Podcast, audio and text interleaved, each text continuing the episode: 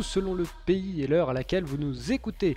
Bienvenue dans ce huitième épisode de l'autre Coupe du Monde, l'émission qui vous fait vivre le mondial russe au travers du prisme si particulier de la rédaction de Lucarne Opposée. Au programme de la meilleure, meilleure, émission traitant de la Coupe du Monde, nous reviendrons sur les performances de l'Australie et de l'Argentine avec Nicolas Cougo, nous essuierons les larmes des Péruviens avec Romain Lambert du côté de Lima. Depuis Montevideo, Ken Fernandez nous contera comment les Uruguayens vivent le mondial, et enfin, nous ferons la revue d'effectifs du Nigeria avec Pierre-Marie Gosselin, du Costa Rica avec Grégory Chaboch et du Brésil avec Marcelin Chamois. On les attendait au tournant après leur nul décevant face à l'Islande. Ils ont consterné contre la Croatie. On part sans plus attendre au chevet de l'Argentine avec Dr Kugo.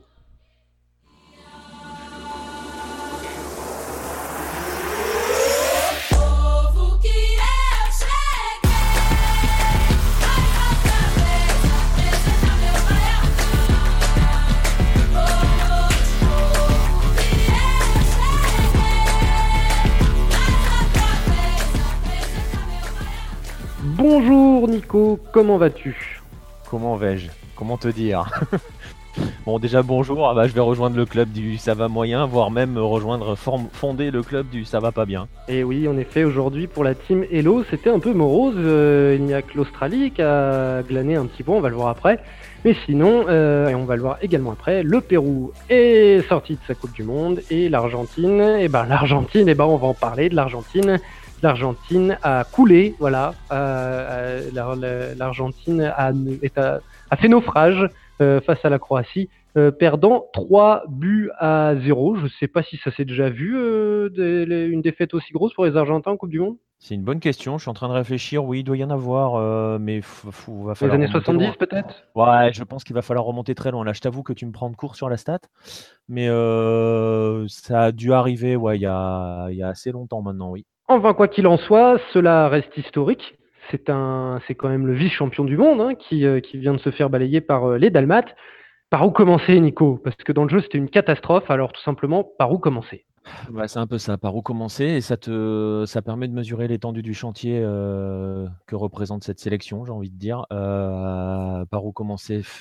Je sais même pas s'il y a un point de départ. je sais, il y avait rien sur cette équipe c'est un petit peu, voilà, comme c'est un petit peu comme je l'ai écrit dans le dans le guide, c'est-à-dire qu'après chaque compte rendu de la sélection, les les comptes rendus sont toujours assez durs parce que ces derniers mois, c'était pas bon, ça n'a jamais été bon ces derniers mois. On n'a pas un seul match référence sous Sampaoli, il y en a pas un. même pas la victoire face à l'Italie en amical, c'est pas un match référence, je suis désolé. et à chaque fois, tu vois, quand on repart, quand on reprend, on repart sur un nouveau match on est comme des gosses en fait avec l'Argentine. C'est la réflexion que je me suis faite pendant le match. C'est on est comme des gosses. Enfin, en tout cas, personnellement, je suis comme un gosse. C'est peut-être parce que c'est mon, c'est un choc d'enfance l'Argentine. Euh, c'est-à-dire qu'à chaque début de match, je suis comme les Argentins. J'y crois. Je me dis non, mais c'est bon cette fois-ci. On va oublier tout ce qu'on a dit. On a peut-être été super dur. Peut-être qu'on est trop exigeant avec l'Argentine et que du coup, on est plus du plus virulent envers eux. Et en fait. Euh, et en fait, là, il a fallu cinq minutes pour s'apercevoir que ça irait pas encore ce soir. J'ai presque, tu sais pas, euh, tu, tu, sais pas comment, euh, par quel bout aborder euh, cette Argentine et parce que est-ce que c'est pas justement le, le, problème au final de, de, cette Argentine? Vraiment dans le jeu, eux-mêmes ne savent ne semblent pas, on l'a vu contre l'Islande, on l'a vu là contre la Croatie, eux-mêmes ne semblent pas savoir par quel bout prendre leur match. Ouais, c'est exactement ça et j'ai envie de te dire, c'est marrant hein, parce que tout le monde, forcément, tout le monde généralement note le petit, le moindre petit geste de Messi, machin, billet. Alors parfois on en fait trop, mais là vraiment l'image du coup d'envoi de l'hymne où, Messi est déjà en train de se gratter le front et la tête basse. Et là, tu te dis, dès l'hymne, tu te dis, il y a un truc qui va pas. Et c'est exactement ça. On ne sait pas par où aborder cette équipe parce que c'est les mêmes questions, parce que c'est les mêmes schémas de réflexion qui se dessinent à la fin des matchs, c'est-à-dire que on ne comprend pas ce que l'Argentine a voulu faire, on ne comprend pas la formation tactique de départ, mais ça c'est le cas à chaque fois qu'on en voit une. On en parle, hein, de toute façon on l'a dit, on l'a dit en, preview du match, hein. euh, on ne sait pas trop ce que veut faire Sampaoli, mais les joueurs ne semblent pas savoir. Et alors, par contre, ce qui est différent aujourd'hui par rapport à d'habitude, c'est que d'habitude, il y a toujours cette espèce de, départ canon de l'Argentine, tu vois, cette espèce de. Euh, Menotti parle toujours d'une équipe qui a, le vertige, mais elle donne un petit peu le vertige sur ses débuts de match. Tu sens qu'elle essaye, qu'elle a des intentions. Là, dès le départ, il n'y a, rien, il y a rien eu ce soir. Je, crois qu'on n'a pas eu pire match de l'Argentine sous Sampaoli que ce soir. Terrible, terrible le constat. ma foi, je pense qu'il n'est pas forcément nécessaire de se pencher plus que de raison sur la tactique parce que manifestement il n'y en a pas vraiment. On va pas non plus se pencher sur ce qui n'allait pas parce que la liste serait beaucoup trop longue. Oh. alors, un podcast rien que pour ça. Alors, du coup, moi je voulais te demander. Alors, le match est terminé depuis très peu de temps. Ça fait sur les deux dernières fois, on a parlé de l'Argentine, on parlait d'Union nationale derrière l'Albi Céleste. Je suppose qu'elle ne tient plus, qu'elle a volé en écart elle est en train de voler là. Euh, je commence à regarder les premiers titres. Euh, bon, déjà, il y a certains articles qui parlent de, qui parlent de, miracle, hein, parce que l'Argentine n'est pas morte officiellement. Hein. c'est ça qui est terrible, c'est qu'elle n'est pas encore éliminée. Euh, ça parle, voilà, ça parle de miracle. oui, mais oui, ça va commencer à, taper fort. Je pense. On n'a pas encore les premiers articles, tu vois, avec le recul, ils attendent un petit peu, même si. ils sont toujours assez, violents.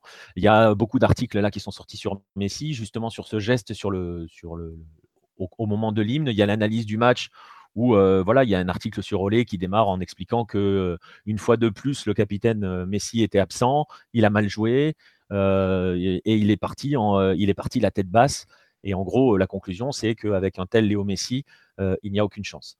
Donc voilà, ça va commencer à taper. Je pense que Sampaoli, dans les jours qui arrivent, va prendre très très cher déjà, Olé commence à, répertorier, enfin à faire écho, pardon, de, chants d'insultes qui ont été, qui sont sortis des tribunes qu'on n'a pas forcément entendu à la télé, qui étaient dirigés contre Sampa. Commence à critiquer son action. Apparemment, il a, insulté un joueur croate qui essaie de gagner un peu de temps. Donc, ouais, Sampa va prendre très cher, je pense, dans les jours qui viennent. Le problème, c'est qu'il y a un troisième match à jouer. Oui, il y a un troisième match à jouer, c'est ce que j'allais dire.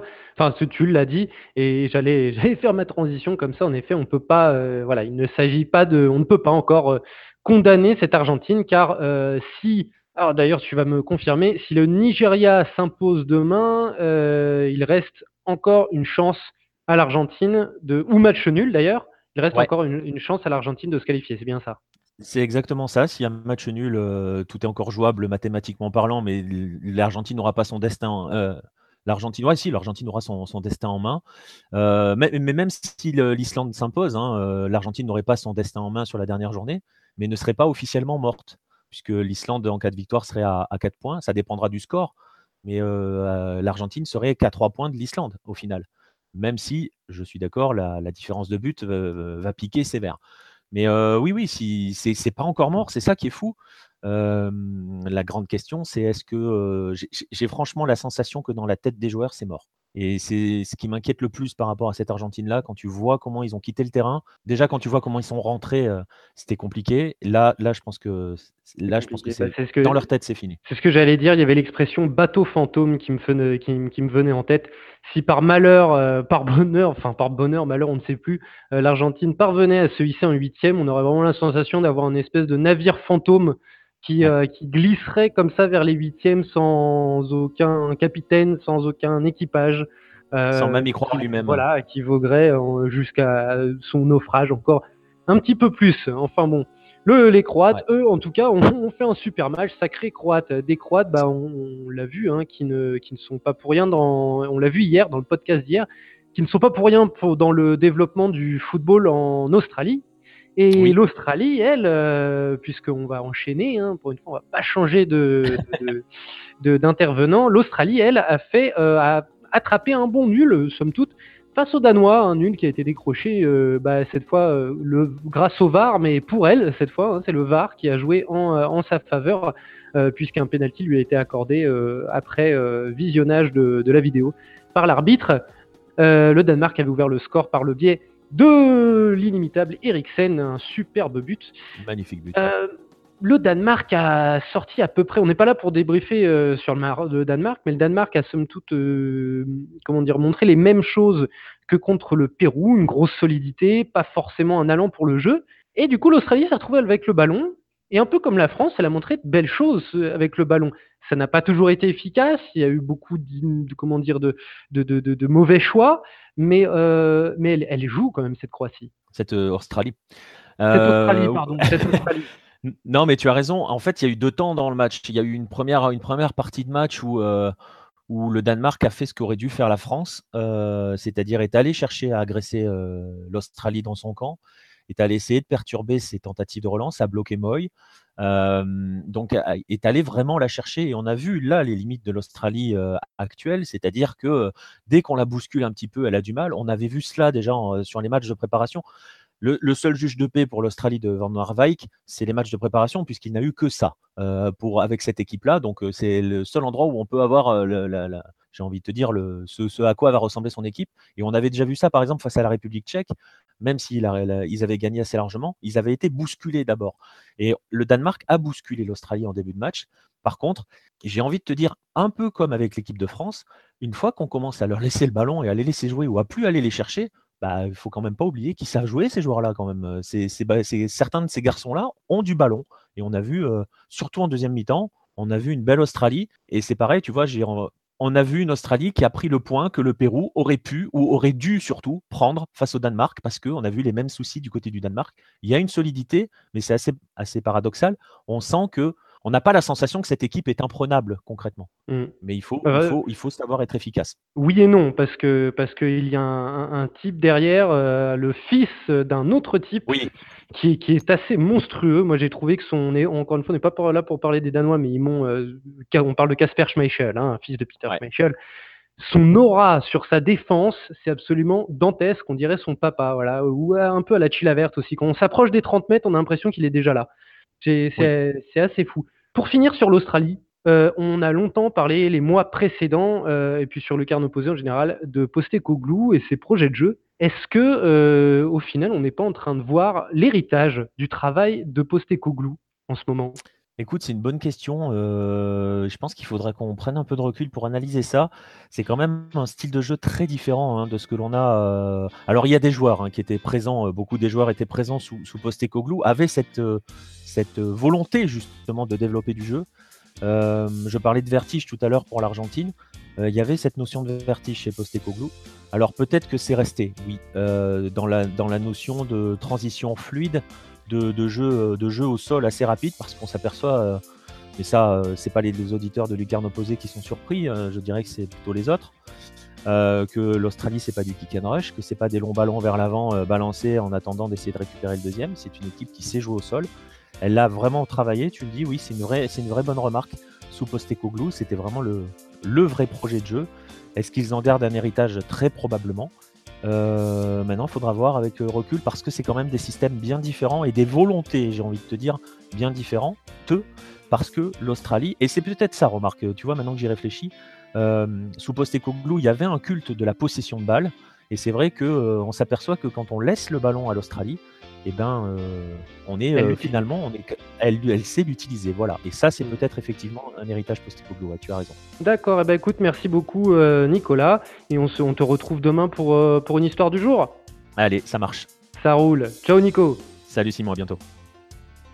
Tout n'est donc pas perdu pour les Socceroos, mais les carottes sont cuites en revanche pour le Pérou, qui dit au revoir au huitième de finale après sa défaite 1-0 contre nos Bleus. On file de suite à Lima pour consoler Romain Lambert.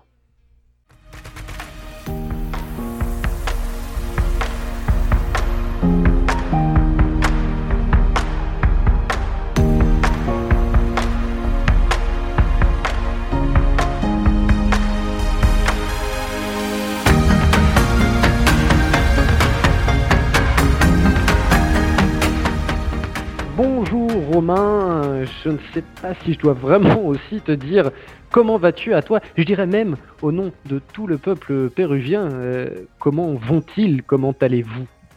Ouais, salut Simon, salut à tous. Bah ouais, bah bien, bien, bien triste, hein, ce peuple péruvien. c'est facile de parler au nom, du peuple péruvien parce que je les vois là. Euh, c'était pas très très joyeux, donc euh, ouais, voilà. Écoute, c'est le football. Où est-ce que tu as suivi ce match, toi?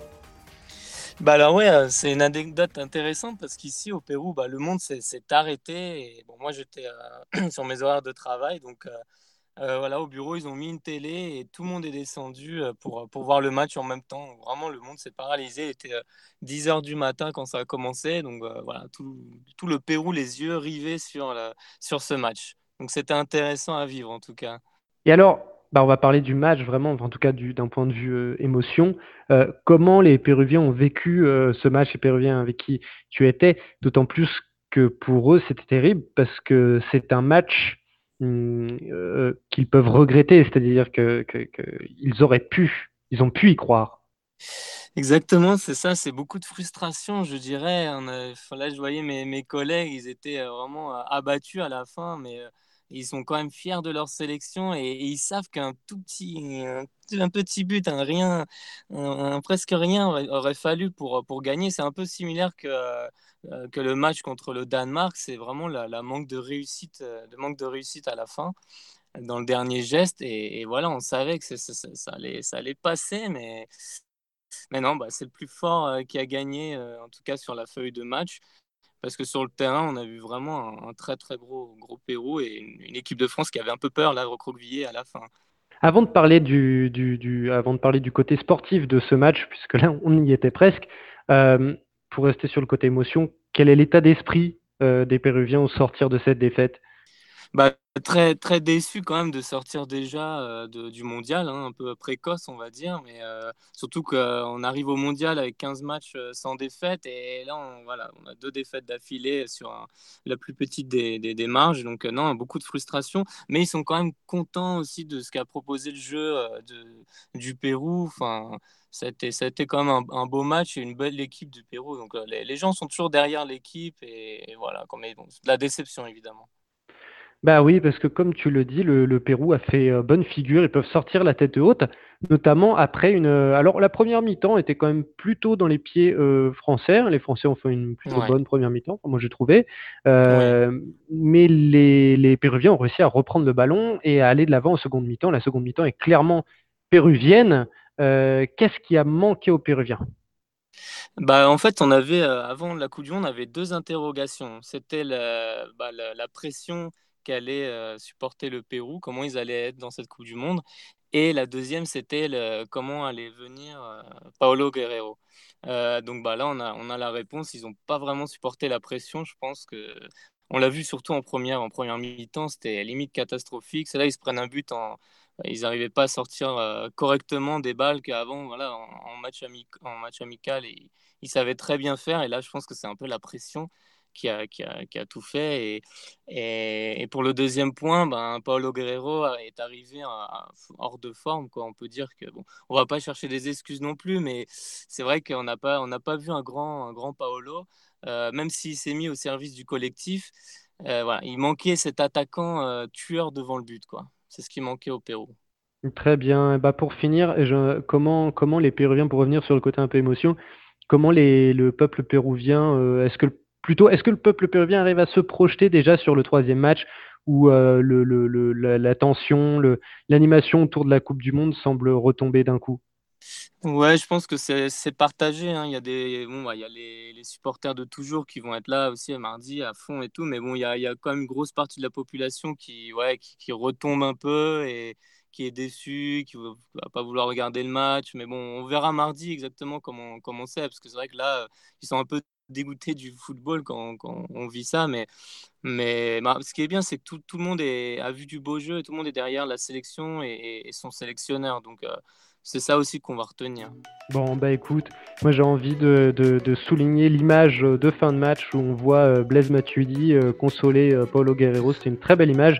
Et moi j'aurais envie de faire la même chose avec les Péruviens parce qu'en effet, c'est l'une des plus jolies équipes de cette Coupe du Monde qui va, qui va en sortir. Donc, euh, donc c'est assez dommage. Bon, bah écoute, on se retrouvera quand même hein, euh, pour le dernier match euh, du Pérou pour le débriefer, puis le briefer. Un match qui sera un petit choc entre personnes de lucarne opposée, puisque ce sera contre l'Australie d'Antoine Blanchet-Carin. Merci beaucoup, Romain. Merci beaucoup, et puis à la prochaine. Merci, À la prochaine. L'aventure continue en revanche pour l'Uruguay, on l'a vu hier grâce à leur victoire face à l'Arabie Saoudite. Ken Fernandez était à Montevideo pour célébrer la qualification de la Céleste. Bonjour Ken, comment vas-tu? Très bien, très bien. Écoute, je rentre de monter vidéo, donc euh, une bonne ambiance de Coupe du Monde. bah écoute, moi j'ai envie de te dire euh, bienvenue dans les podcasts Lucarne Opposé parce que c'est la première fois qu'on te reçoit. Euh, alors toi, tu, tu, tu, as été à Montevideo pour le match de, de, l'Uruguay contre l'Arabie Saoudite. Un match que tu as vécu pleinement, donc tu étais où exactement à Montevideo Alors j'étais sur l'Explanada de la Intendencia, donc c'est devant l'hôtel de ville, en plein cœur de Montevideo. Il y a un écran géant qui avait été installé. Et à midi, car le match était à cette heure-ci donc euh, en Uruguay, euh, les gens se sont réunis, donc des milliers de personnes. Euh, la ville s'est totalement arrêtée pour suivre le match contre l'Arabie Saoudite, où la victoire était devenue un peu obligatoire après le résultat de la Russie. Donc, donc voilà, une super ambiance sur, sur l'esplanade. Euh, la ville totalement arrêtée, des couleurs, des chants, des cris. Ce qui est assez marrant à Montevideo en plus, c'est qu'il y a la plus grande avenue qui passe donc au milieu de l'écran géant et du coup, les, seuls les bus, les chauffeurs de bus passaient en encourageant, en klaxonnant, etc., en encourageant donc les supporters qui étaient là. Et pendant une heure et demie, donc ça n'a pas arrêté de crier, de chanter, d'encourager malgré la tension du match et la victoire assez courte des Uruguayens, euh, on peut dire qu'il y avait une, y a une très belle ambiance qui règne actuellement à Montevideo. D'accord. Et euh, bah oui, une très belle ambiance à Montevideo. Et comment ils ont vécu euh, cette victoire et du coup cette qualification pour les huitièmes de finale assurés eh ben Pour eux, c'est assez normal en fait. Il y a une énorme confiance qui règne actuellement en Uruguay. Euh, au-delà du fait que c'est une ville qui vibre, mais totalement pour le foot, c'est plus important que Buenos Aires actuellement. Pour vivre à Buenos Aires, je vois la différence. Il y a aussi une question de confiance, je pense. Ils s'identifient totalement à leur équipe. C'est sûrement le dernier mondial de Tavares qui leur a donné beaucoup et ils sentent l'équipe plus forte que jamais, donc au niveau défensif, avec les deux de devant bien sûr. Et ce qui est assez marquant en Uruguay, c'est qu'on euh, a beau avoir des débats sur le jeu ici, critiquer le fait que l'équipe euh, bah, produit un jeu assez assez comment dire simpliste ou en tout cas assez euh, ennuyeux depuis le début du mondial, bah, c'est pas du tout un problème pour les Uruguayens. Au contraire, ils s'identifient totalement à leurs joueurs. Euh, pour eux, ce qui prime avant tout, c'est la solidarité et le collectif. C'est les deux mots qui reviennent le plus quand on parle avec des supporters uruguayens. Et donc, ils envisagent la suite de la compétition avec énormément de confiance. C'est assez marquant. D'accord, bah tu le dis, tu habites à Buenos Aires, hein, c'est les voisins, ils sont de l'autre côté du, euh, de l'estuaire du, du, Rio de la Plata. Euh, justement, quelle est la différence entre des Argentins qui doutent énormément de leur équipe et vraiment et, des Uruguayens qui, euh, qui, comme tu le dis, ont une énorme confiance que, Comment ça se traduit euh, quand on suit le match? Ça se traduit par euh, donc une ambiance beaucoup plus positive en fait. Ça sent les gens sont super optimistes. Dans la ville à Montevideo déjà il y a des drapeaux de partout, des pubs de footballeurs de partout, bien plus qu'à Buenos Aires alors que c'est déjà assez important à Buenos Aires. Ça n'a rien de comparé à, la France par exemple. Mais on sent qu'il y a beaucoup plus de mal en Argentine actuellement à s'identifier à ces joueurs, à cette équipe, à l'entraîneur aussi surtout. Euh, les joueurs sont critiqués, tout est remis en question, c'est énormément jugé, il n'y a pas du tout de confiance en, en, ce qui peut se passer donc euh, avec l'Albiceste, alors que c'est tout l'inverse en Uruguay, c'est-à-dire qu'il y a vraiment tout un pays qui fait bloc derrière ces, ces 23 joueurs et qui a une entière confiance en l'entraîneur, en Suarez et Cavani, qui ont pourtant ont pu être critiqués sur les deux matchs, bah pour eux, euh, ils sont très contents de leur rendement et ont entièrement confiance en l'avenir. Euh, la défense les rassure. Enfin, il y a vraiment une, ambiance totalement positive, un pays qui pousse derrière et qui se sent totalement représenté par ses joueurs et qui est persuadé de pouvoir réaliser de grandes choses. Une dernière question, moi, quelque chose auquel j'accorde énormément d'importance. Au niveau de l'ambiance devant un écran géant, devant un match comme ça de, Coupe du Monde, l'ambiance, elle était vraiment fervente, très masculine ou est-ce qu'elle était familiale? Est-ce qu'il y avait femmes et enfants? Très familiale, très familiale. C'est bah ça, c'est assez sud-américain, j'ai l'impression en tout cas, euh, depuis que je suis ici, c'est qu'il y avait énormément de, de femmes, beaucoup d'enfants. On venait en famille regarder le match. Euh, c'était une ambiance euh, à la fois bon enfant et fervente, bien sûr, parce que dès qu'il y avait une action, euh, un carton, enfin, c'était très vivant. Mais à côté de ça, oui, très familial, pas du tout, pas du tout, ouais, trop masculin ou pas violent, une ambiance très tranquille. Tout le monde buvait son maté comme c'est coutume en Uruguay pendant la pause déj avec deux trois choses à grignoter. Et c'était une excellente ambiance, enfin, vraiment très, très, très, ouais, très, très bonne onda comme on dit ici.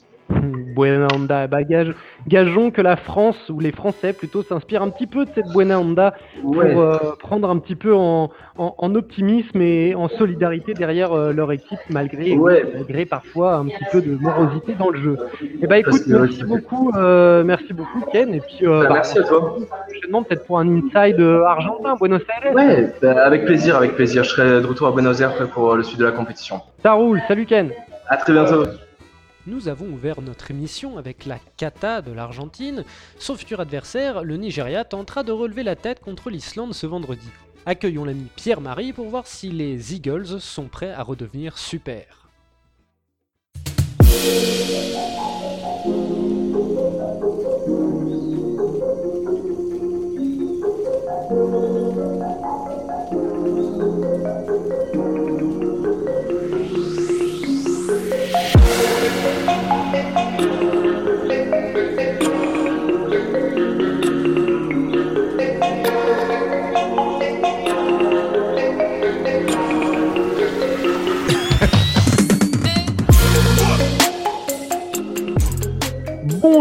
Pierre-Marie, comment vas-tu?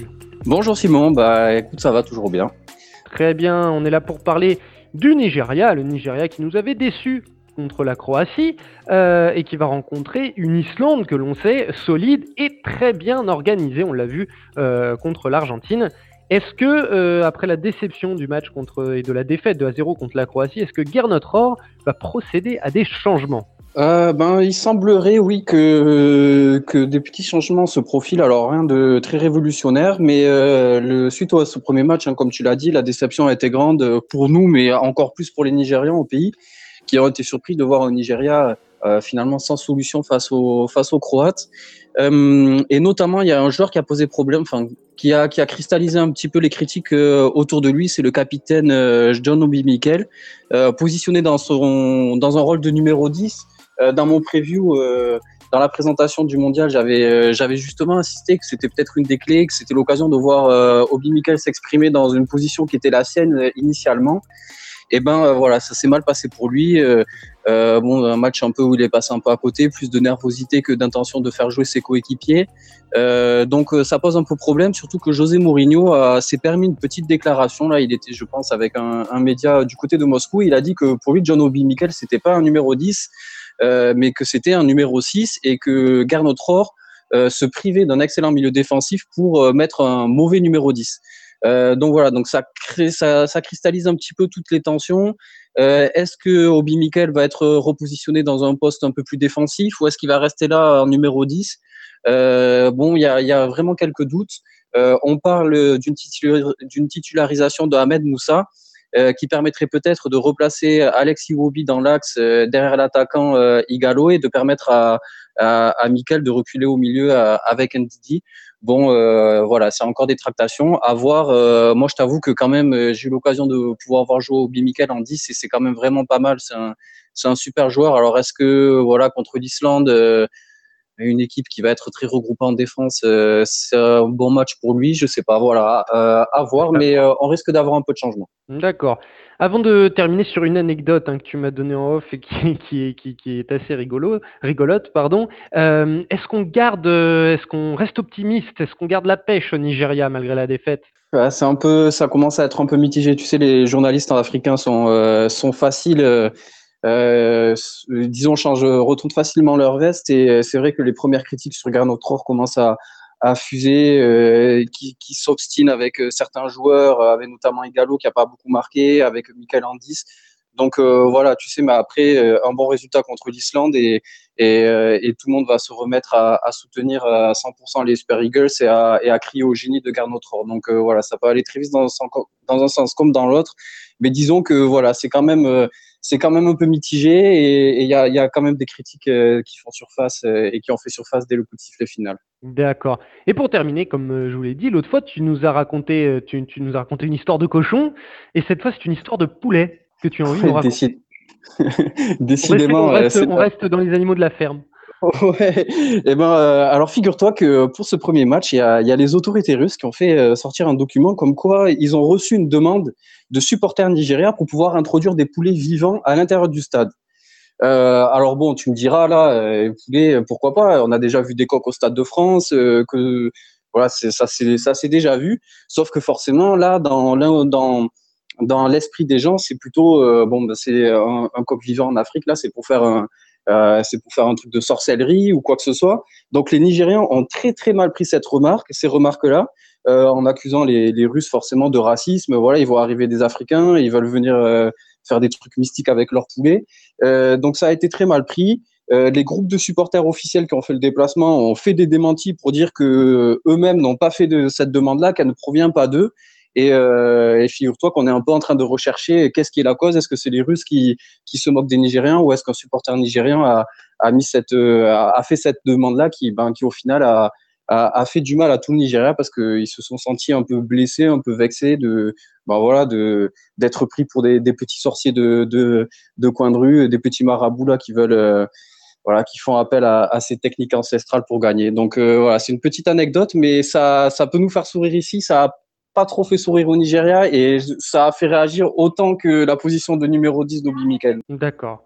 Bon bah écoute, euh, on, verra si cette rumeur, si cette histoire se confirme, et on espère en tout cas que poulet ou pas, que les Nigérians euh, retrouveront un petit peu de, de verdure et qui reprennent un peu des couleurs, qu'on voit des, un vert nigérian éclatant, euh, plein de plein de plein du beau vert qu'on a vu à l'époque euh, au Kocha et compagnie.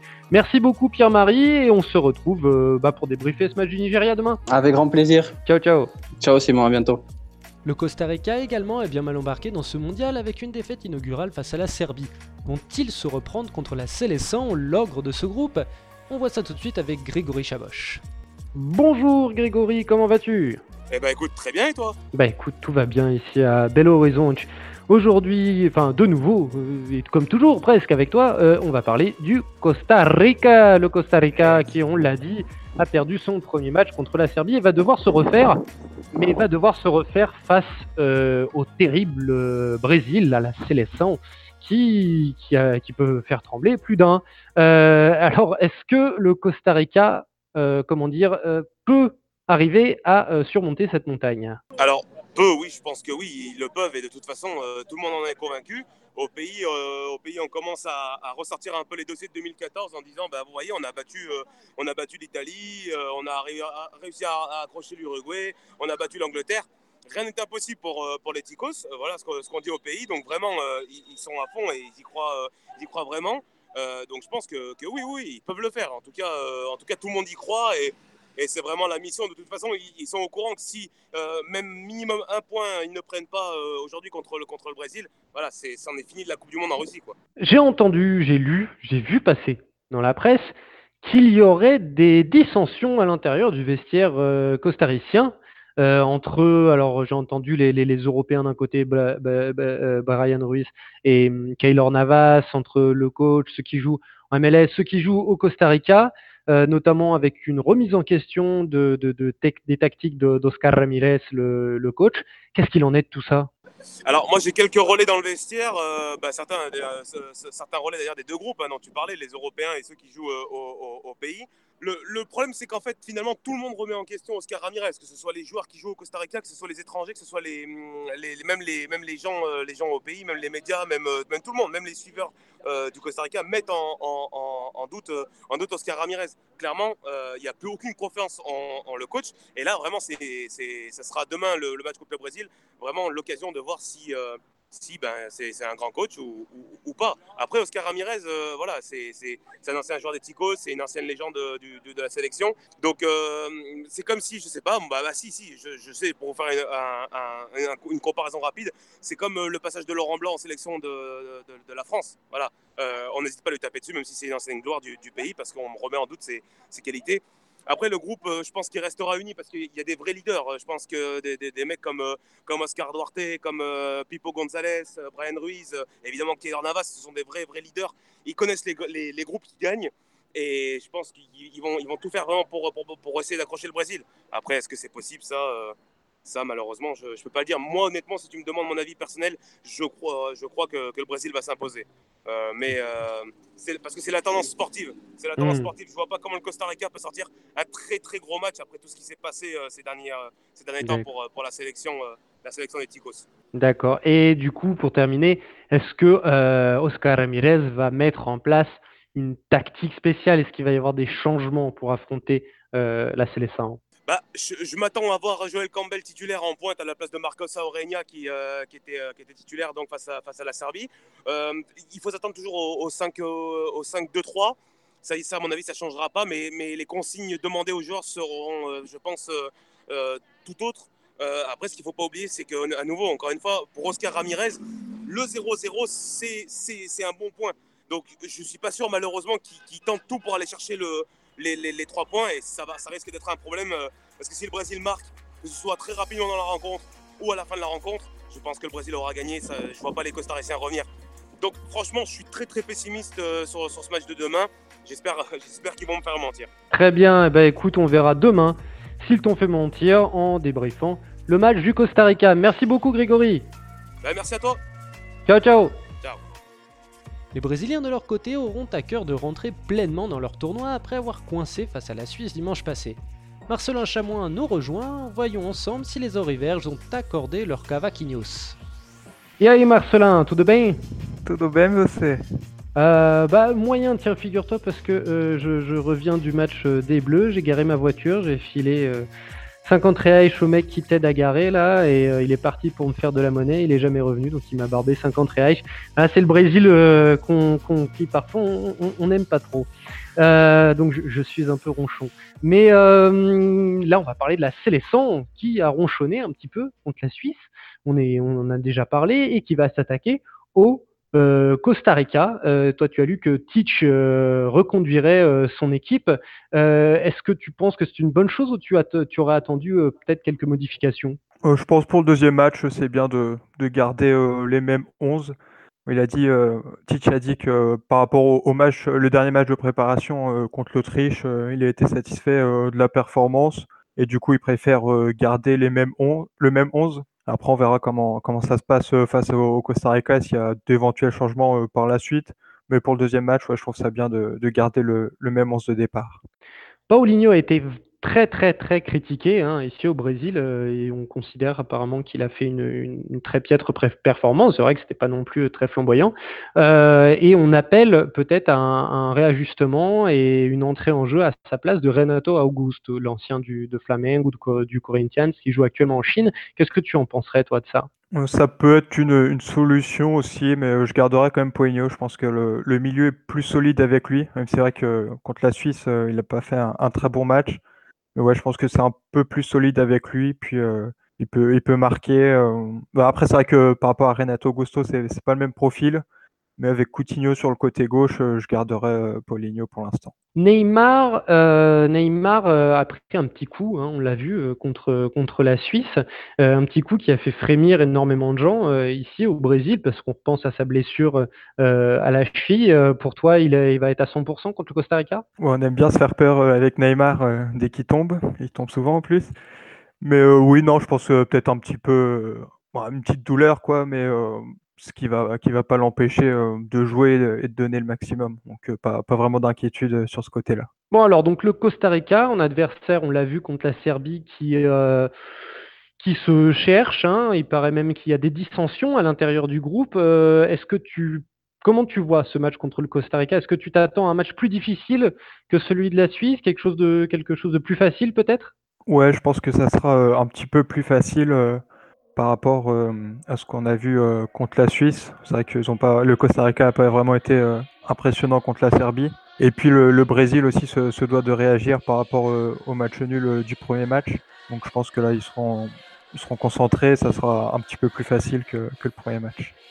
Bah écoute, c'est vrai qu'avec le, Brésil, l'état de forme dans lequel ils sont arrivés dans cette compétition, le groupe qu'ils ont, le talent qu'ils ont, malgré ce couac du match nul contre la Suisse, euh, la presse généralement ne remet pas encore tout en cause, euh, même s'il y a quelques critiques ici ou là. On l'a vu par rapport à Paulinho, par rapport à, Neymar, qui avait considéré qu'il tombait un petit peu facilement, qu'il en faisait euh, un petit peu des tonnes.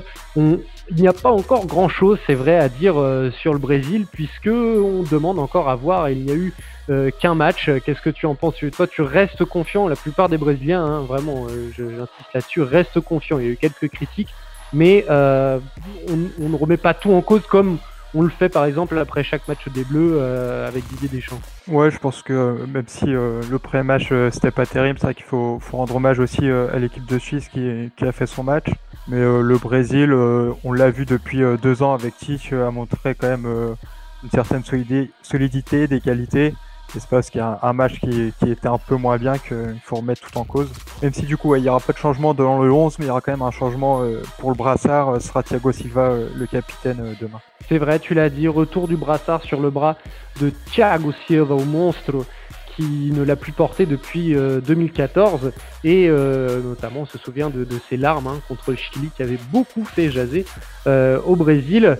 Eh bah écoute, on attend, il n'y a plus qu'à voir contre le Costa Rica, hein. comme on l'a dit, il y a eu un couac, maintenant à voir et à eux nous prouver que ce match qui est considéré comme le pire de l'ère euh, Teach, hein, ou en tout cas le pire, le, moins bon, euh, à nous de nous prouver, que, à eux de nous prouver, pardon, que euh, ce n'était qu'une erreur.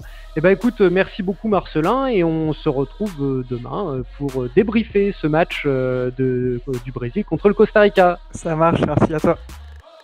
Avant de se quitter, un petit récap des résultats de ce podcast. Dans le groupe C, la France valide son ticket pour les huitièmes en venant à bout du Pérou, un but à zéro, tandis que Danois et Australiens se sont quittés bons amis, un but partout.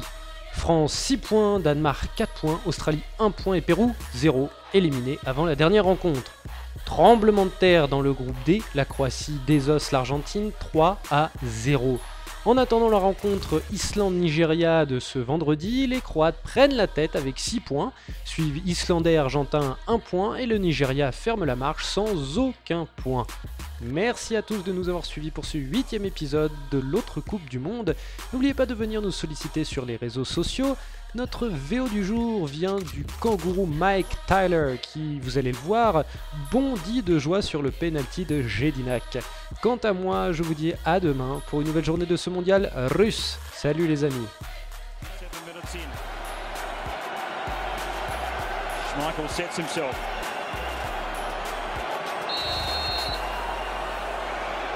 Yedinak. Big player, big result. And Captain Courageous keeps Australia's hopes alive at the FIFA World Cup of 2018. He certainly won the, the mind battles there. Very similar penalty to what he scored against France. And gets Australia right back into this game.